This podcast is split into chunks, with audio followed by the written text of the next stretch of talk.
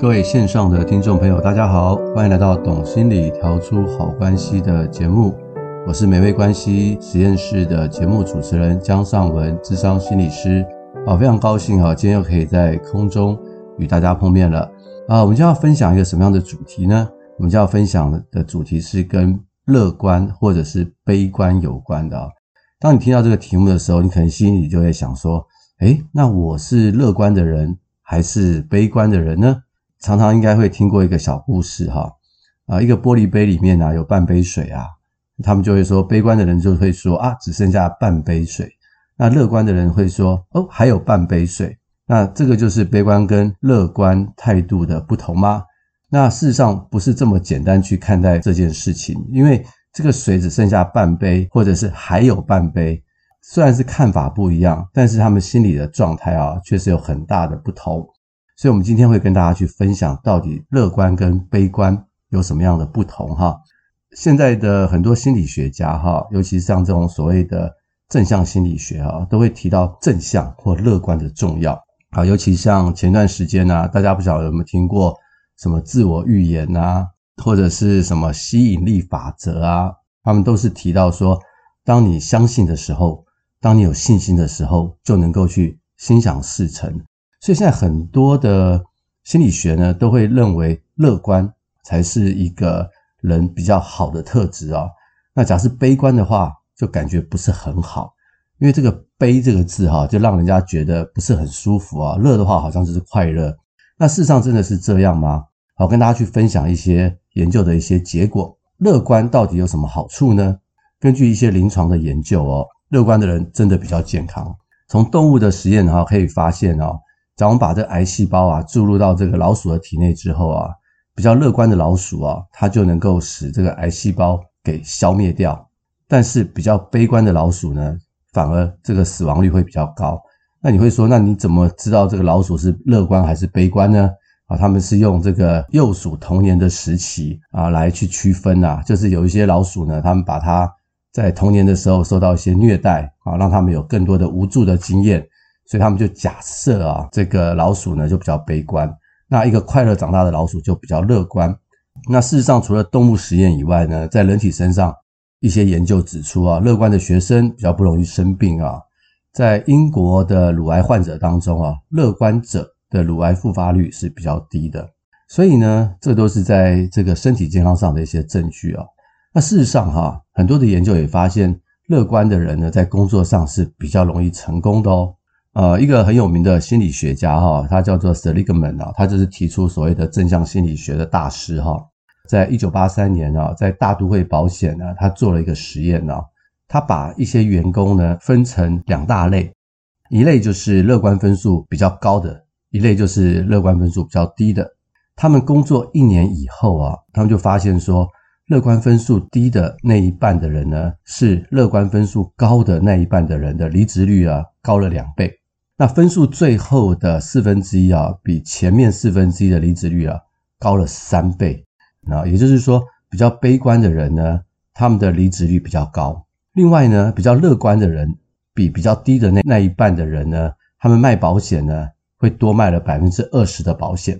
分数最高的前四分之一，跟分数最低的四分之一啊，前面会比后面的多卖了百分之五十的保险。所以你就会发现说，哇，这个。一个人的乐观跟悲观啊，居然在这个保险的工作上的表现啊，差距了非常的大。好，以上就是这个 Seligman 呢，他实验的一个结果。那同样的，在大学生当中哈，他们也做了一些实验哦。也就是说，假如乐观分数比较高的人呢，他们的成绩呢也会表现得比较好。不管是在大学生或者是小学四年级的学生身上，都会得到同样的结果。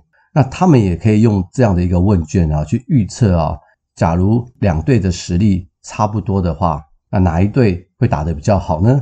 乐观分数高的那一队的职业棒球队会打得比较好，尤其是在有压力的状况下更是如此。不管是篮球的比赛啊、游泳的比赛啊，都可以去预测得出来。所以这个 Seligman 的研究啊，就发现说，越乐观的人呢，似乎他们越容易去成功，所以呢，很多人呢就根据这样的研究，就把悲观呢当成一个人需要改善的缺陷哦。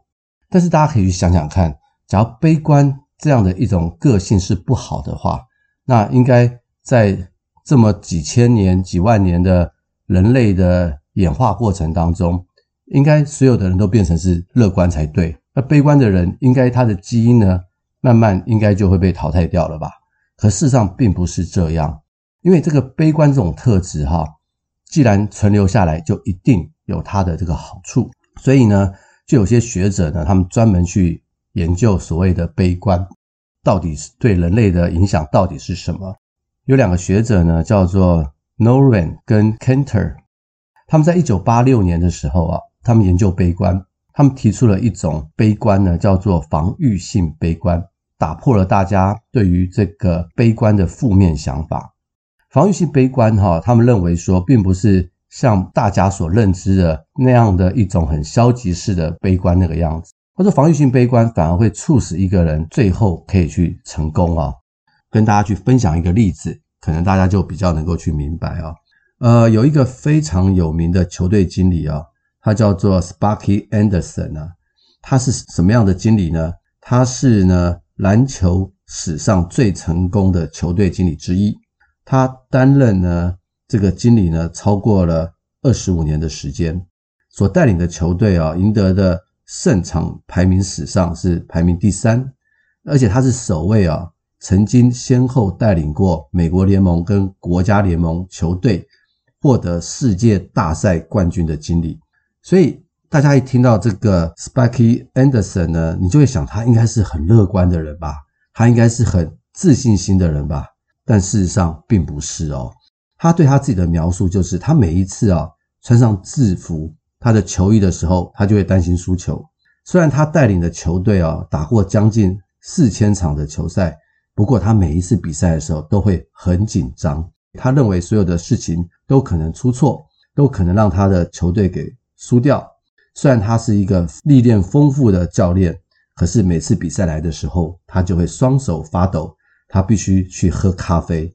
让他呢不要害怕，所以大家听了我去描述这个 Sparky Anderson 的时候，你还会觉得他是个乐观的人吗？不是吧？事实上，很多的听众，你可能听了他的例子之后，会发现说，诶，我好像跟他有一点像。我每次在考试之前，我就会很焦虑，我就会很认真，我就会很努力，然后我的考试成绩就会很好。其实这个 Sparky Anderson 呢，就是一个非常典型的防御性的悲观者啊。所以这个研究呢，就告诉我们说，防御性悲观并不是像我们所谓的消极式悲观的那个样子啊。一个人很悲观，最后就走向失败。反而呢，有防御性悲观的人呢，他最终的工作表现跟乐观的人呢的工作表现是不相上下的。那为什么会有这种所谓的防御性悲观的产生呢？它的原因是因为呢，这个人呢，他很担心他的表现跟想象的有很大的差别，所以呢，因为假如我很希望我考一百分，可是事实上我很担心我只会考八十分，所以怎么样啊？我就不要呢，让自己呢有这么高的一个期待，我就期待我考个八十分就好了。那这样的话，我就不会太挫折。所以呢，他为了要达到他预定的结果。他就会非常非常的努力，最后反而会得到很好的一个表现，常常就是如此。所以防御性的悲观，你可以说它是一种心理的战略。那这种心理的战略，或者是一种未雨绸缪的做法，反而让很多人呢更小心翼翼的努力的去获得成功。所以许多成功的人士哈，其实都是防御性的悲观者。所以当他们呢处在焦虑的状态，工作的表现反而会更好。只要他们呢是用一种很轻松、很愉快的态度去工作的话，他们反而不能够去发现他们的这个水平啊。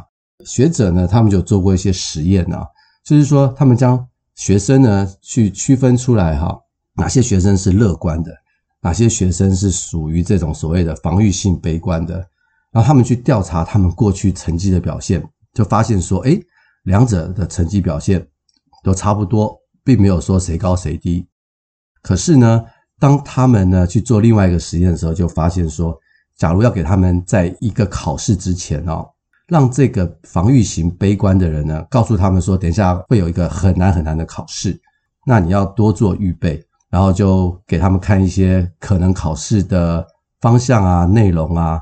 那另外一组就是比较乐观的人啊，也是跟他们讲一样的话，说等下有一个很难的考试，然后呢，也是给他们看一些跟考试内容有关的一些东西。大家猜猜看，这两组人呢，考试出来的结果会是如何？结果呢，是防御性悲观的人的考试的成绩比乐观的人来得好。为什么呢？因为防御型悲观的人呢，他们认为他们只要多做准备，对于那些可能的考试内容就很认真的去看。然后呢，他们很焦虑，他们很认真，他们处在一个备战的状态，所以考试的时候就考得很好。那那些乐观的人呢，他们通常会觉得，哎呀，不要准备太多啦，我的实力就够了。这个正所谓呢，船到桥头自然直。但是呢，考官又跟他们说，这个跟考试的内容有关，所以就违反了他们以往的习惯。他们就好吧，因为有关，那我们就去看一看。那这个一看呢，反而他们的焦虑度上升了。防卫性悲观的人看了以后，焦虑度会下降；乐观的人一看了之后，反而开始紧张，跟他们过去的习惯不同，所以他们考试的成绩呢，就没有防御性悲观的那一群学生考得好。所以很有趣哈，不管是乐观的人啊，或者是防御性悲观的人啊，他们在这个努力的过程中啊，有他们自己的想法。所以有时候啊，我们可能要去想一想，我们自己是乐观的人，还是我们自己是比较属于防御性悲观的人。我们也不要觉得说啊，我是一个防御性悲观的人，我很悲观，我很焦虑，我很紧张，我应该要像乐观的人那样。错了，并不是这样。我们先了解一下我们自己的情况，然后我们按照我们自己原来的步调去行的话，我们一样可以有一个比较好的这个工作的表现。所以大家可以先去想想看自己是属于哪一类的人啊。呃，我在分享这篇文章的时候，我在做一些。研究的时候，我就发现，其实我并不是一个很乐观的人，但我其实是一个比较防御性悲观的人，所以我对很多的事情呢，基本上我都是很努力的去做，然后会有一点紧张的感觉。那另外一种悲观呢，就是我们说的逃避型的悲观啊。那逃避型的悲观呢的人呢，他们对于任何事情的解释都认为是我不管怎么做，我都会失败，所以他们的想法就是逃避，所以叫做逃避型悲观。那这一类的悲观者呢，当然他们的课业或者是工作表现，甚至人际关系呢，都会处在一种比较不好的一个状态。啊，假如我们是这种所谓逃避型悲观的人的话，我们就要想一想，我们怎么去改变。那你可能会问我一个问题，说啊，我就已经是这样啦，我的个性是这样了，那我怎么去改变呢？其实并不是不能改变，因为很多的研究呢，去分析这个所谓的乐观或者是悲观，并不是。他们的个性就是这样，而是他们怎么面对事情，尤其是有挑战事情来的时候，他们因应事情的策略跟方式，而导致他们的乐观或者是悲观。所以，我们只要去明白，我们怎么样有好的因应事情的策略跟方式，悲观的人也可以变成是乐观的哦。那太过于乐观的人也要很小心，太有自信心。其实也是个很大的问题，反而他变得没有办法去判别环境中危险的东西。既然悲观已经处在这个地球上那么久了，处在人类基因里面那么长的时间，那悲观者一定有他的好处。其实有另外一个实验呢，就说明了这件事情哈。呃，在黑暗的房间里面，然后让这个受试者哈对这个房间的灯的亮度有不同程度的主控权。有一些人呢，就有完全的控制权，他们按灯就会亮，不按呢就不会亮。那有一些人是完全没有控制权，不管他们有没有按钮，灯都会亮起来。那实验者呢，就要求他们呢去判断他们对灯光的控制权有多少。那就有发现呢，对于这个控制权最准确的人呢，大部分都是悲观的人。乐观者呢，他们很难去评估他们的控制权。其实，在社交能力上也有发现同样的状况哦。啊，比较悲观的人呢，比较能够去准确的判断自己是缺乏社交能力；但是呢，比较乐观的人呢，他们会高估自己的能力。所以呢，悲观有它的一个好处，就是比较能够让我们去认清这个世界真实的样貌。当然呢，你认识这个世界上真实的样貌，可能你也会让自己呢不敢去冒险。所以悲观其实有它的一个好处，呃，我们在咨商室里面就常常会是碰到这样的事情，像我们常讲到这个忧郁症哈，忧郁症的患者通常他来的时候大概都是比较悲观的状态，那他们常常会问为什么啊？问为什么这件事情会这样发生？为什么我会有这样的结果？他们不断的去思考跟反刍这个他们生命中的一些问题，所以他们其实对于观察事实呢，有更渴望更深的了解那个原因。所以我猜大部分的哲学家哈。大概都是属于比较悲观的人，为什么？他们才能够去思考人生命中的问题。像我们常常碰到有一些人提到说：“哎呀，为什么人生这么苦呢？啊，为什么人生这么短呢？为什么人生有这么多不开心的事呢？”那乐观的人就会说：“你想那么多干嘛？想这么多有什么用呢？”可是悲观的人他就不会这样想，他就会问很多的为什么，十万个为什么。所以悲观有它的好处。悲观的话，它可以将事情呢看得更加的透彻。虽然他可能会把事情变成过分坏的一个诠释，但是呢，他会有他的一个好处。所以，假如我们能够去了解我们自己是属于乐观或是属于悲观的话，其实我们就可以有一个更好的策略，就是我在什么样的情况下我可以是乐观的，我在什么样的情况下我可以稍微悲观一点。甚至，假如我是一种所谓的防御性悲观的人的话，我也不要太觉得我自己是个悲观的人，我也可以学习一下，诶，什么时候我可以用不同的角度呢，去看待自己的努力，而不是去焦虑自己的努力，懂得去欣赏自己，有时候呢，对自己也是一件很好的一个事情啊。有一本书呢，叫做《A 到 A 加》，不晓得大家有没有看过这本书？里面有一个真实的故事，它就反映出了乐观跟悲观。两者很大的一个差别哈，那这个人呢叫做史托史戴尔，那他是一个什么样的人呢？他是一个很有名的越战英雄啊，在越战期间啊，因为他搭乘了这个战斗机啊，被击落而变成了越共的战俘啊。大家可能看过那种那个电影吧，《第一滴血》，兰波所饰演的那样的一个角色。可是他不是 Rambo，他是跟其他的美国大兵啊，关在越共的监牢里头，长达七八年的时间。也受过不少的刑求，多年以后，他最后安全获释，回到美国。他接受这个 Collins 啊，就是 A 到 A 加的作者的访问的时候，你是怎么样可以坚持到最后而出来的？你的信念是什么？你是乐观主义者呢？结果他说不是，他说他看到身边很多的同袍啊，都是属于这种乐观的人啊，死掉了，反而他呢，不是一个乐观的人，反而他能够活下来。他说：“哈，这些乐观的人呢，很多人呢，他们都会期待啊，圣诞节前啊就可以离开战俘营啊。结果没有，圣诞节过了啊，想说 Happy New Year，新年应该可以离开吧，复活节可以离开吧。但是每一次的希望哈都被打击，就落空了。经过了历次无数的失望，就心里就很郁闷，再加上身体受尽严刑拷打，很多人都在绝望中离世了。所以长期乐观的结果。”反而呢，不能够存活下来。那他是怎么活下来的呢？他说啊，我当然也是相信我将来要离开这个地方，但是我相信这件事情之前，我还有一个悲观的想法，就是我觉得我在获释之前，可能要面对这个监狱中很多残酷的现实，就是要不断的被鞭打。他把这些不断会被鞭打的情况已经视为理所当然了，他也不会太抱着。啊，圣诞节就会出去这样的期望，他只是相信将来有一天他撑到最后，他就可以出去。所以这个人呢，他同时用了乐观可以出去的一个想法，但他同时也用悲观去面对他生命中的现实啊。所以他是把乐观跟悲观呢一起活在他的信念当中。所以悲观跟乐观并不是一个二元对立的观念，而是我们可以去思考。